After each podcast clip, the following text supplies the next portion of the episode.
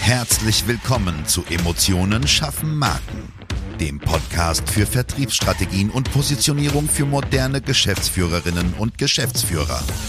Hier beschäftigen wir uns mit modernen Strategien und Umsetzungstipps für erfolgreiche Unternehmen, die den Unterschied machen und zeigen wollen.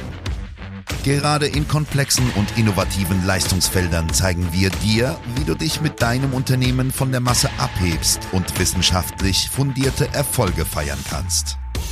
Und jetzt wünschen wir dir viel Spaß mit dieser Episode und deinem Gastgeber, Jonas Zeiser.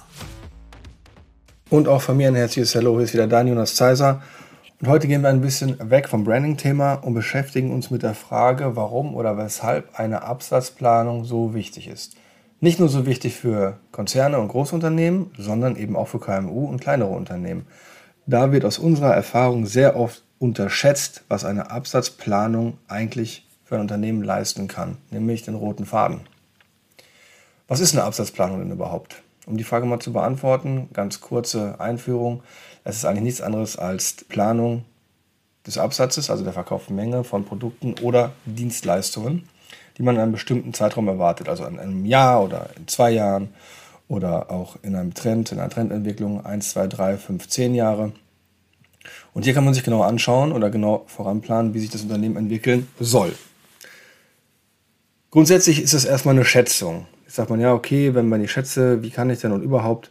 Aber das Thema ist, anhand dieser Erwartung kann man sehr genau Handlungsrichtlinien und Handlungsempfehlungen aussprechen. Also man kann zum Beispiel sagen, okay, man hat, wenn wir ein Beispiel jetzt mal nehmen, man hat ein Unternehmen, das Maschinen verkauft und dieses Unternehmen soll für die einfache Rechnung 1200 Maschinen pro Jahr verkaufen, das sind das 100 im Monat.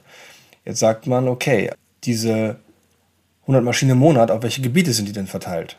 Und diese Gebiete, auf welche Verkäufer sind die denn verteilt? Und schon kann man diesen Verkaufserfolg messbar machen und relativ schnell, weil wir schon auf Monate runtergebrochen haben, erkennen, wo es vielleicht Handlungsbedarf gibt. Und das ist genau der Punkt, warum auch sehr kleine Unternehmen unbedingt und zwingend mit einer Absatzplanung arbeiten sollten.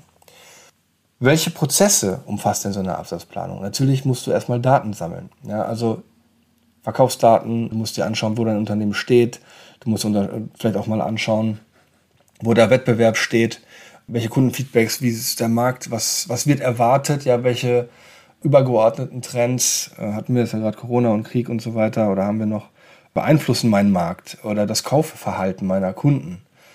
Diese ganzen Themen kannst du dann, blöd gesagt, in einen Topf schmeißen und analysieren, um weitere Einflussfaktoren in dieser Kombination auf deinen Absatz und damit auch auf deinen Verkaufserfolg zu identifizieren.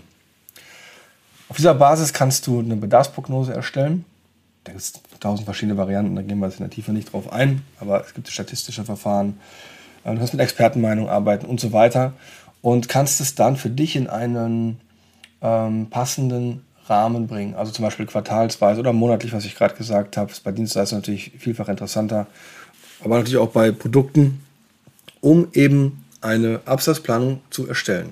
Jetzt für mich ganz wichtig, wenn du diese Absatzplanung gemacht hast, bist du nicht fertig. Das ist nämlich immer das Hauptproblem. Mit dieser Absatzplanung musst du permanent arbeiten. Das heißt, okay, wir haben die Absatzplanung auf 100 Maschinen im Monat. Ich habe nur 87. Warum? Ja, was war die Handlungsempfehlung, welche Kundengruppen angegangen werden? Also sind wir Verbände angegangen, haben wir diesen Erfolg noch nicht erreicht? Sind wir in der Umsetzung? Hängt es vielleicht am Vertragswesen? Das kann man so unendlich weit runterbrechen. Aber das kannst du eben nur, wenn du vorher deine Hausaufgaben gemacht hast. Es ist immer das gleiche Thema. Je besser die Analyse, desto besser das Ergebnis.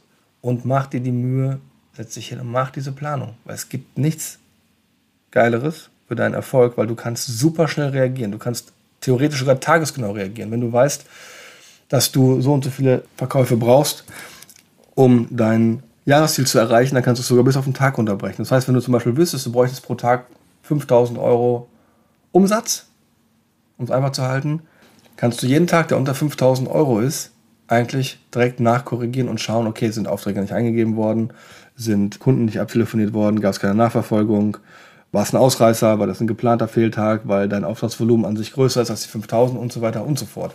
Wenn aber dein durchschnittliches Auftragsvolumen zum Beispiel 20 ist und du hast nur jeden vierten Tag einen Auftragseingang, dann bringt es natürlich nichts, auf Tagesniveau runterzugehen. Also das ist ja auch klar, da vertraue ich immer auf den Menschenverstand. Sowohl du als auch ich wissen, dass man es nicht immer kann, aber wir tun das jetzt mal, sonst würdest du den Podcast ja nicht hören. Jetzt hast du schon links und rechts des Weges gehört, was man alles damit machen kann. Aber in der Folge ist es so, es geht nicht nur um den Verkaufserfolg und diese Steuerung, sondern wenn du Produkte hast, du kannst auch viel genauer deine Lagerbestände überprüfen. Du kannst deine Personalbedarfsplanung komplett anders planen. Wenn du weißt, dass du diese 100 Maschinen verkaufst, dann weißt du auch, wie viele Arbeitsstunden du dafür in Summe brauchst. Das heißt, du kannst dann errechnen, wie viel Personalbedarf du hast. Und das entscheidet aus meiner Sicht ein erfolgreiches Unternehmen von einem guten Unternehmen, weil das einfach nicht gemacht wird. Und das Problem ist, dass man bestimmte Wachstumshürden nicht überschreiten kann, was ja ganz logisch ist, wenn man sich darum nicht kümmert. Wenn du immer eine Maschine zu viel auf Lager hast, wenn du immer zu viele Werkzeuge für deine Leute da hast, weil du gar nicht genau weißt, wie viele sind das jetzt eigentlich, wie viele Aufgaben brauche ich und wer ist eigentlich überhaupt wo. Also Planung ist das A und O. Ja, es ist wirklich das Allerwichtigste für diesen Prozess. Du kannst auch ganz anders deine Liquidität planen. Wenn du weißt, was wann rankommt, wenn du weißt, wie schnell du reagieren kannst auf Negativtrends, dann weißt du auch, was du an Cashflow frei hast, um es einzusetzen oder um einen neuen Vertriebler einzustellen, um dann wieder diese Themen anzupassen. Ich kann gar nicht oft genug sagen, wie wichtig das ist und da es uns immer wieder über den Weg läuft, wollten wir das Kind natürlich auch beim, beim Namen nennen. Ja?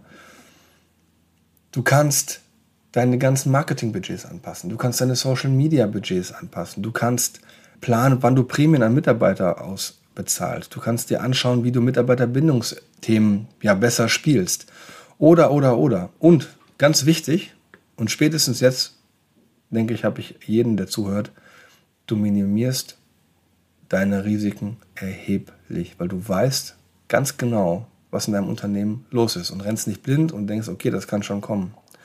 Das wird schon kommen, das wird schon passen, alles kein Problem. Du hast auf einmal eine Geschäftsstabilität, die dein Wettbewerb mit Sicherheit oftmals nicht so hat. Weil, wenn vielleicht eine Abschlussplanung gemacht ist, dann wird halt einfach nur gesagt, okay, die haben wir jetzt gemacht, damit wir sie haben. Aber das ist nicht das Ziel der Übung. Die muss auch permanent angepasst werden. Wenn du sagst, du hast in 2023 12 Millionen gemacht, dann musst du gucken, okay, was muss denn passieren und wie ist dein Produkt oder deine Dienstleistung geartet, um das im nächsten Jahr um 20 Prozent zu erhöhen, wenn du wachsen willst. Und davon gehe ich mal aus. Und anhand deiner Produkte und Dienstleistungen kannst du dir dann sehr genau anschauen, ob du mehr verkaufen musst oder ob du Zusatzverkäufe machen musst oder beides. Ja, weil du zum Beispiel, wenn du nur ein Produkt hast, dann es rein über die Menge steuerst. Wenn du aber sagst, du bist ein Dienstleister, kannst du vielleicht noch zusätzliche Dienstleistungen mit anbringen. Was nicht heißt, dass du es beim Produktverkauf nicht auch könntest. Aber hier kannst du sehr genau ganz konkrete Handlungsempfehlungen erarbeiten und umsetzen. Und ich hoffe wirklich, dass diese Folge dir hilft, das zu verinnerlichen und wenn du Fragen hast, wie das genau in der Tiefe aussieht, wie man sowas durchplant und warum wir das im Branding-Prozess mit einbauen, dann wende dich gerne jederzeit an mich, an uns. Und ansonsten wünsche ich dir eine wirklich geile Zeit.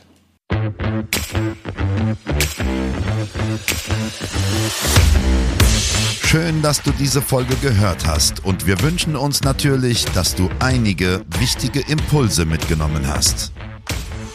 Weitere Informationen zu uns und zum Podcast findest du auf unserer Webseite unter www.jjzeiser.de. Wenn wir dir helfen können, sprich uns gerne an. Wir freuen uns. Den Link zum Kontaktformular findest du auf unserer Website und in den Show Notes. Bis zum nächsten Mal bei Emotionen schaffen Marken. Vertriebsstrategien und Positionierung für moderne Geschäftsführerinnen und Geschäftsführer.